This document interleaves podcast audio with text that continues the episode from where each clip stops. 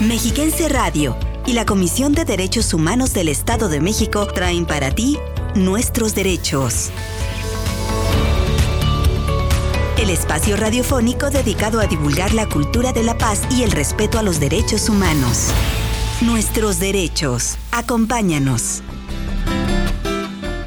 Muy buenos días, amigas y amigos Radio Escuchas. Nos da mucho gusto saludarles en esta nueva emisión de Nuestros Derechos. Sean todas y todos bienvenidas y bienvenidos este martes 12 de julio. Les invitamos a que nos acompañen al desarrollo de nuestro tema de hoy, que esperamos sea de su interés. Sin más preámbulo, comenzamos.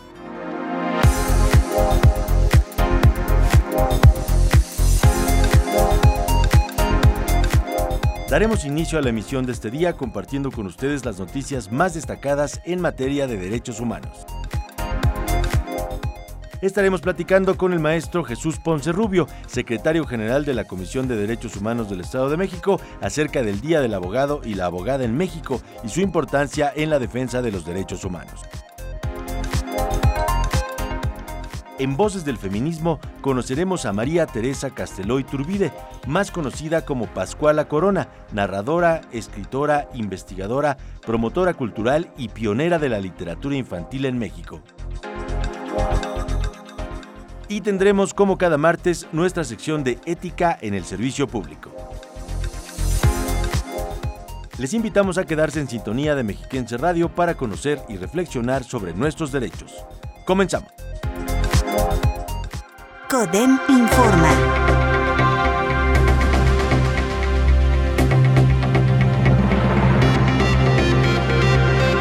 Estatal. La Comisión de Derechos Humanos del Estado de México concluyó en días pasados la jornada de sensibilización y capacitación al personal de la Comisaría General de Seguridad Ciudadana de Cuautitlán Izcalli en el marco del convenio signado entre la presidenta Mirna Araceli García Morón y la alcaldesa Carla Leticia Fiesco García lo que facilitó que fuera la primera demarcación en sensibilizar a las y los policías en materia de bienestar personal, inteligencia emocional y relaciones humanas.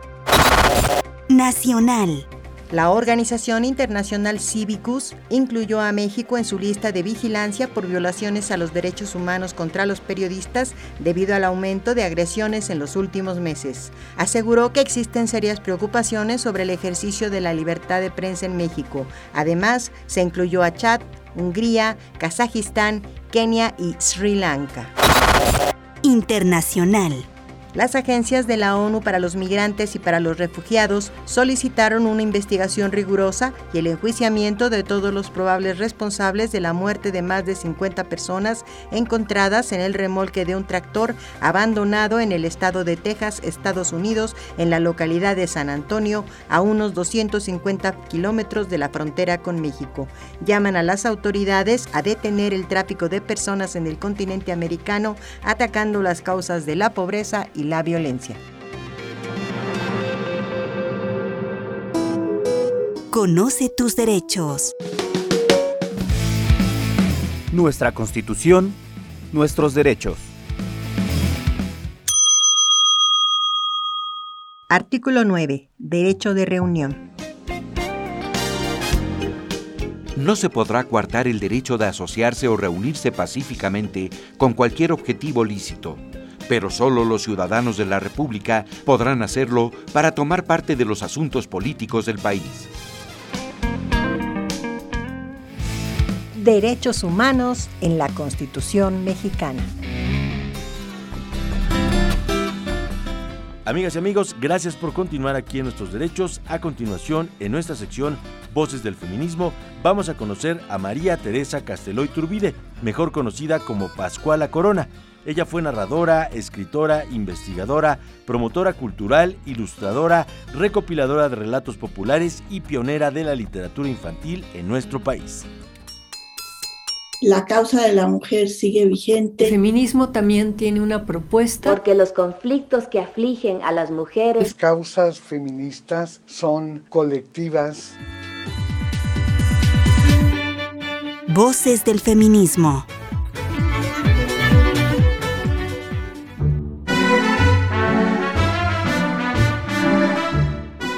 Había una vez un barrendero que se llamaba Sangalote. de esos que barren las calles con unas escobas muy largas. Pero Sangalote tenía un defecto muy feo. Creía siempre tener la razón y por lo tanto era muy terco. Un día, barriendo, barriendo, se encontró un tlaco y se puso a pensar en voz alta diciendo, ¿Qué compraré? Si compro pan, se me desmorona. Si compro queso, me lo comen las ratas. Si compro azúcar, se me acaba. Compraré garbanzos. Y compró garbanzos. Fragmento del cuento Sangalote de María Teresa Castelló y Turbide.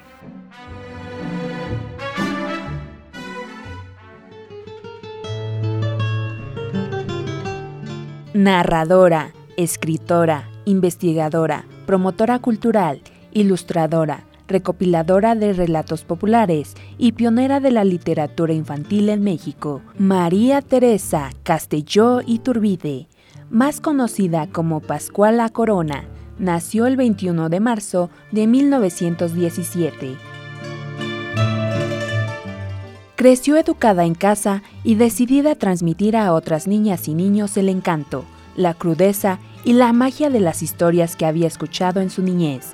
Se autodefinió como cuentera y recolectora. En 1945 publicó Cuentos Mexicanos para Niños, bajo el sello editorial Porrúa, dando los créditos a las personas y la mención del lugar donde los escuchó, y en 1952, Cuentos de Rancho. Entre otros, fue merecedora del Premio de Bellas Artes de Cuento Infantil Juan de la Cabada en 2010, como reconocimiento a su trayectoria, así como también el Premio Antonio Robles en 1933 por su cuento El Morralito de Ocelote y la medalla Marie Curie de la UNESCO en 2014 por su labor a favor de la infancia y la cultura en México. En toda su labor artística dejó reflejada su pasión por la riqueza de los detalles mexicanos. Falleció a los 97 años el 20 de enero de 2015. María Teresa Castelló y Turbide en Voces del Feminismo. Gracias por continuar con nosotros en las frecuencias de Mexiquense Radio. A continuación, les invitamos a escuchar la siguiente información. Acompáñenos. La tarea de las abogadas y los abogados está relacionada con el conocimiento de las leyes, la impartición de la justicia y la defensa de las personas y sus derechos en diferentes ámbitos. En la Comisión de Derechos Humanos del Estado de México laboran mujeres y hombres abogados profesionales y capacitados en diversas áreas, responsables de contribuir a promover, respetar, proteger y garantizar los derechos de las personas en nuestra entidad. Esta conmemoración del Día del Abogado y la Abogada en México es una oportunidad para recordar el valor de su trabajo y de su actuación ética y honesta en la defensa de las personas, pero principalmente en la defensa de quienes más lo necesitan, de los más vulnerables frente a las injusticias. Recordamos en este día al profesor y jurista Jorge Malen, de la Universidad Pompeu Fabré de Barcelona quien cuestionó si las malas personas podrían ser buenos jueces, una de las figuras más representativas de las y los abogados. El profesor aseguró que se suele decir que para ser un buen juez es necesario ser una buena persona, y si sabe derecho, tanto mejor.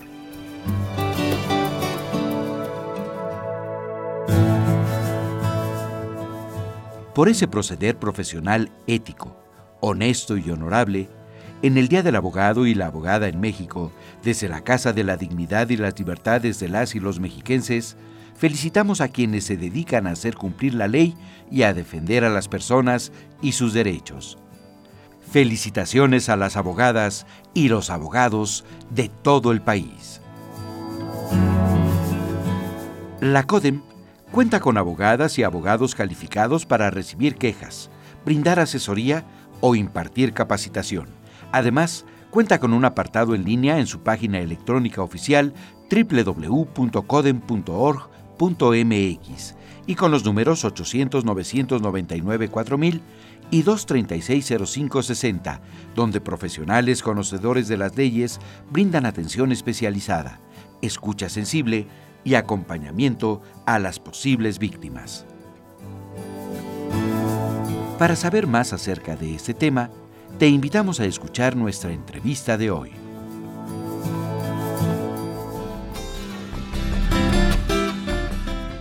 Un abogado o una abogada sin libros sería como un trabajador sin herramientas. Thomas Jefferson, tercer presidente de los Estados Unidos de América. Con esta reflexión, damos paso a nuestra entrevista de hoy. La entrevista.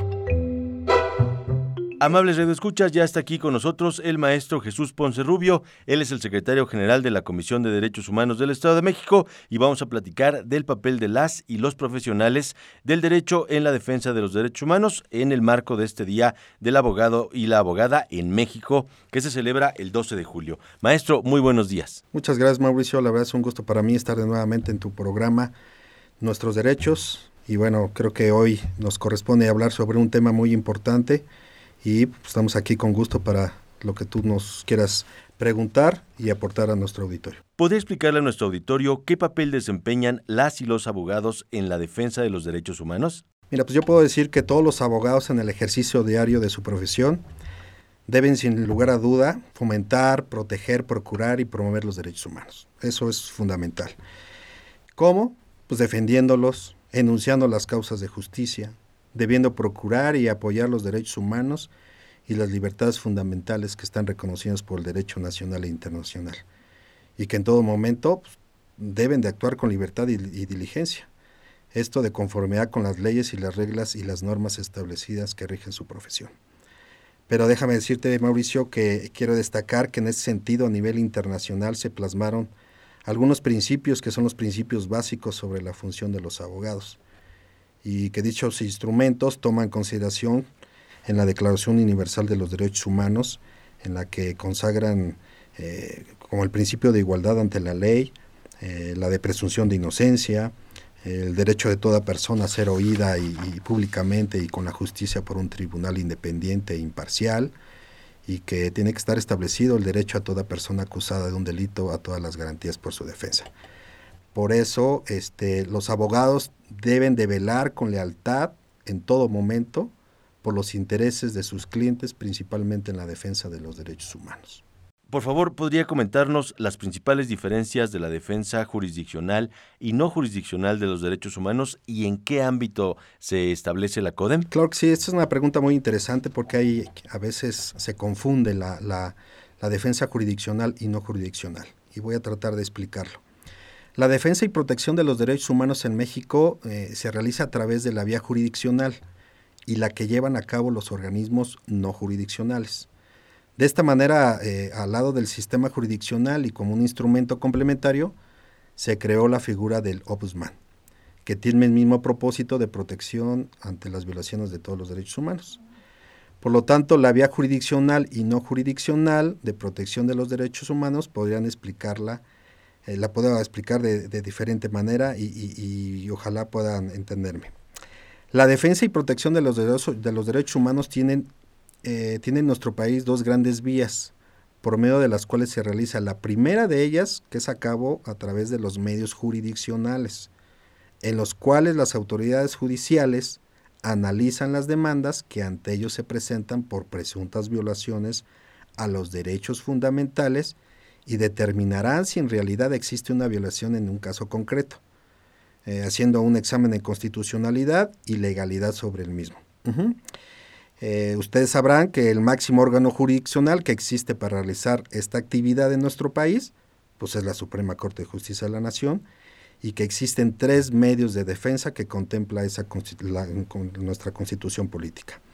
Entre ellas es el juicio de amparo, es la acción de inconstitucionalidad y las controversias constitucionales. Por eso estos tres medios jurisdiccionales que se realiza la protección de los derechos humanos eh, fundamentales, eh, incluso se atienden cuestiones de invasión de la soberanía de las entidades federativas, atendiendo siempre a un examen de concordancia y respeto de los actos realizados y lo que nuestra constitución política establece. Ellos lo que ellos analizan. Todo esto se hace a través de los medios de control de constitucionalidad que la misma Suprema Corte de Justicia de la Nación realiza. Pero ahora hablemos de la no jurisdiccional, que es la protección de los derechos en nuestro país y que es la que se encarga de realizar los órganos no jurisdiccionales quienes les corresponde la protección de los derechos humanos, que en el caso de México queda dividido en dos grandes vías. Por un lado está la Comisión Nacional de Derechos Humanos y las comisiones estatales de derechos humanos. De esta manera encontramos que el lado del sistema jurisdiccional y como un instrumento complementario se creó el Obusman, que es el no jurisdiccional que tiene el mismo propósito de protección ante las violaciones a derechos humanos, pero el cumplimiento de su responsabilidad se realiza de manera distinta. Sin embargo, estos sistemas no son antagónicos entre sí, pues, al contrario, se complementan uno del otro y sus finalidades son las mismas.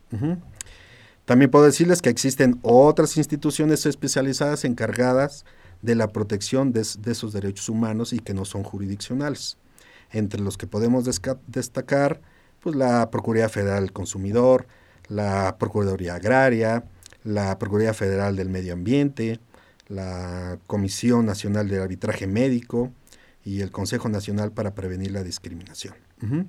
Estos podemos decir que son organismos no jurisdiccionales que en el Estado, de en el Estado mexicano se encargan de realizar la promoción, la difusión y la divulgación de la protección de los derechos humanos. Y esto pues, por medio de la figura de un ombudsman. Sí que poseen todas sus características, como en este caso la autonomía. Sin embargo, también hay un aspecto importante que tenemos que destacar, que también se debe señalar respecto a los organismos no jurisdiccionales de protección de los derechos humanos, que poseen facultades más amplias que la de los tribunales para calificar la naturaleza de las violaciones.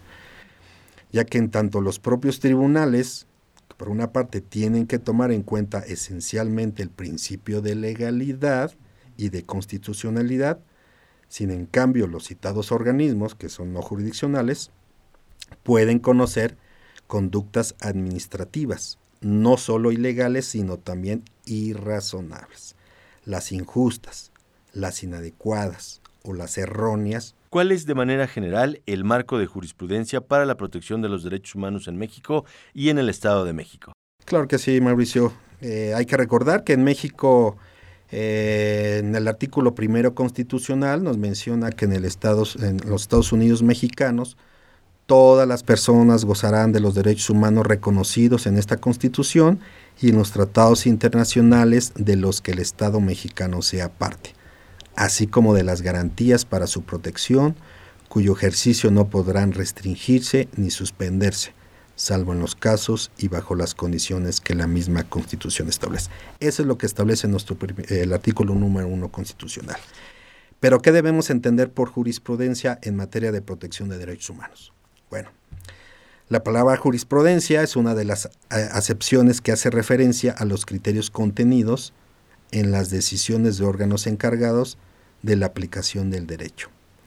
En este sentido, la jurisprudencia es producto de las actividades de interpretación, integración y actualización del ordenamiento que están llamados a realizar dichos órganos en la solución de casos concretos y en la adaptación de los ordenamientos a las nuevas exigencias.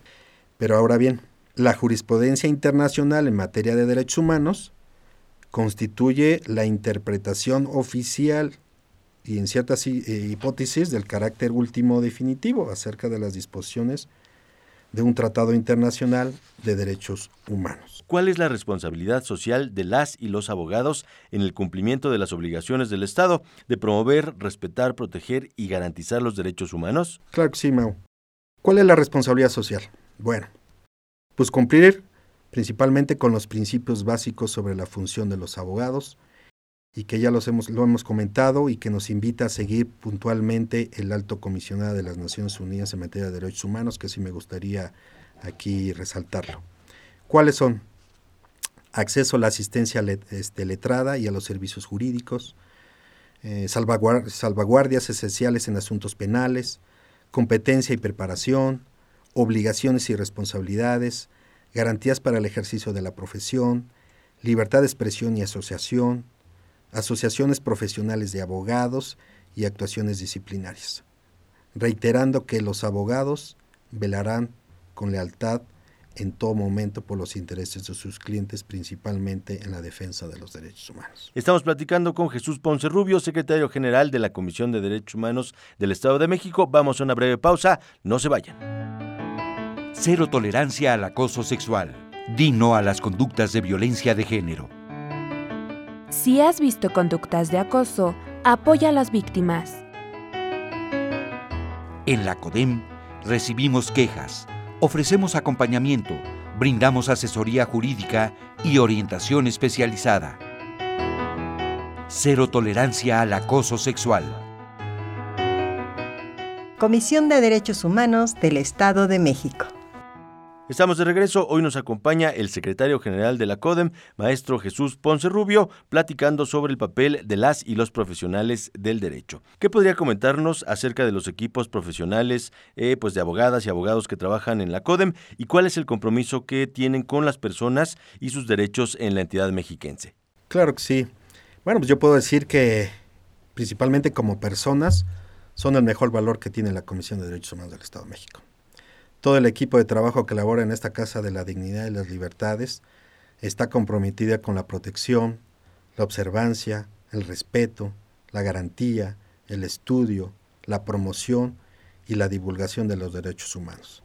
Por eso las y los abogados tienen el compromiso de guiarse y dirigirse con calidad y ética dentro y fuera de la institución, y así cumplir con los principios que como servidores públicos tienen. ¿Cuáles son esos principios? Pues la de disciplina, legalidad, objetividad, profesionalismo, honradez, lealtad, imparcialidad, integridad, la rendición de cuentas, la eficacia y eficiencia, y que esto sea logrado con la constante capacitación y compromiso que cada uno de ellos tiene. ¿Cómo podremos explicar la actuación ética en el servicio de las instituciones, el ejercicio profesional de las y los abogados y su relación con el derecho humano a la buena administración pública? ¿Cómo lo vinculamos? Bueno, pues que las ciudadanas y los ciudadanos, pues ellos son los titulares del derecho fundamental a una buena administración pública, eh, que debe de consistir en que los asuntos de naturaleza pública sean tratados con equidad, con justicia, con objetividad, con imparcialidad, y que debiendo ser resueltas en un plazo razonable al servicio de la dignidad humana. eso es fundamental. Además de tener presente un marco ético cuyos ejes transversales son el respeto a la dignidad de las personas, que debe ser un espíritu del servicio, de ley, de honor y mérito, de capacidad crítica e innovadora, de promoción cultural, de conciencia del medio y en las relaciones familiares de las y los servidores públicos deben de imperar los valores y los principios aplicados a toda persona. ¿Algo más que quiera compartir con nuestro auditorio o que quiera agregar sobre este tema tan interesante? Muchas gracias, pues principalmente y antes que nada agradecer por esta invitación y para este día tan especial para mí que también yo soy abogado y bueno, pues decir que los derechos humanos son elementos esenciales en la vida de cualquier persona, pues fomenta su amplio desarrollo, brindándonos así garantías ante la justicia, la libertad de religión, de vivir un ambiente sano, de forma igualitaria, de vivir saludables y plenos, y que las y los defensores de derechos humanos, que en muchos casos son abogados y abogadas, realizan una labor fundamental en la consolidación del Estado de Derecho y de una sociedad democrática, ya que ellos coadyuvan con el deber del Estado de promover y proteger los derechos más esenciales de toda persona, como pues, a través de todas las acciones que realicen en favor de la promoción y la defensa de los derechos humanos y la verdad, bueno, pues aprovecho para felicitar a todos y a todas aquellas profesionistas y profesionales que, hacen de esta abogacía sea un, un ejercicio para la defensa de los derechos humanos de toda nuestra ciudadanía. Es la voz de Jesús Ponce Rubio, secretario general de la Comisión de Derechos Humanos del Estado de México. Muchísimas gracias, lo esperamos muy pronto en Nuestros Derechos. Muchas gracias a ti, Mauricio. Ahora les invitamos a que nos acompañen a escuchar nuestra sección de Ética en el Servicio Público. cooperación, liderazgo, disciplina, respeto, integridad, ética en el servicio público. Código de conducta. En palabras de Jane Addams. De hecho, la acción es el único medio de expresión para la ética.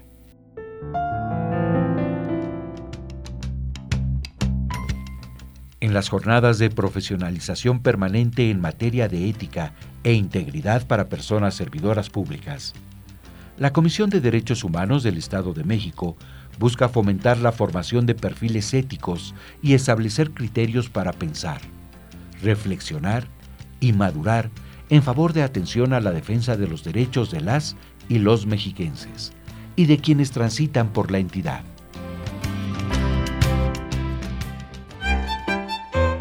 Ética en el servicio público.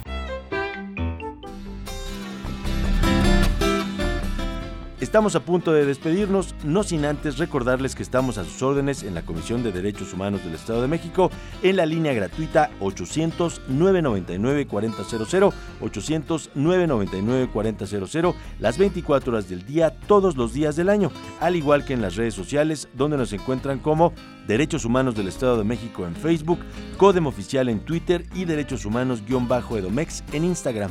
Además de que les invitamos a suscribirse en nuestro canal de YouTube. Muchas gracias a la presidenta de la CODEM, Mirna Araceli García Morón, por las facilidades otorgadas para la realización de este programa, cuya producción estuvo a cargo de Raúl Cruz, la coordinación general de Celeste Ramírez, los guiones son de Elizabeth Zúñiga y por supuesto agradecemos la colaboración de nuestras compañeras y compañeros en los controles de Mexiquense Radio. Soy su servidor Mauricio Hernández, agradezco el favor de su atención y los espero el próximo martes para aprender y reflexionar sobre nuestros derechos humanos. Que tengan un excelente día.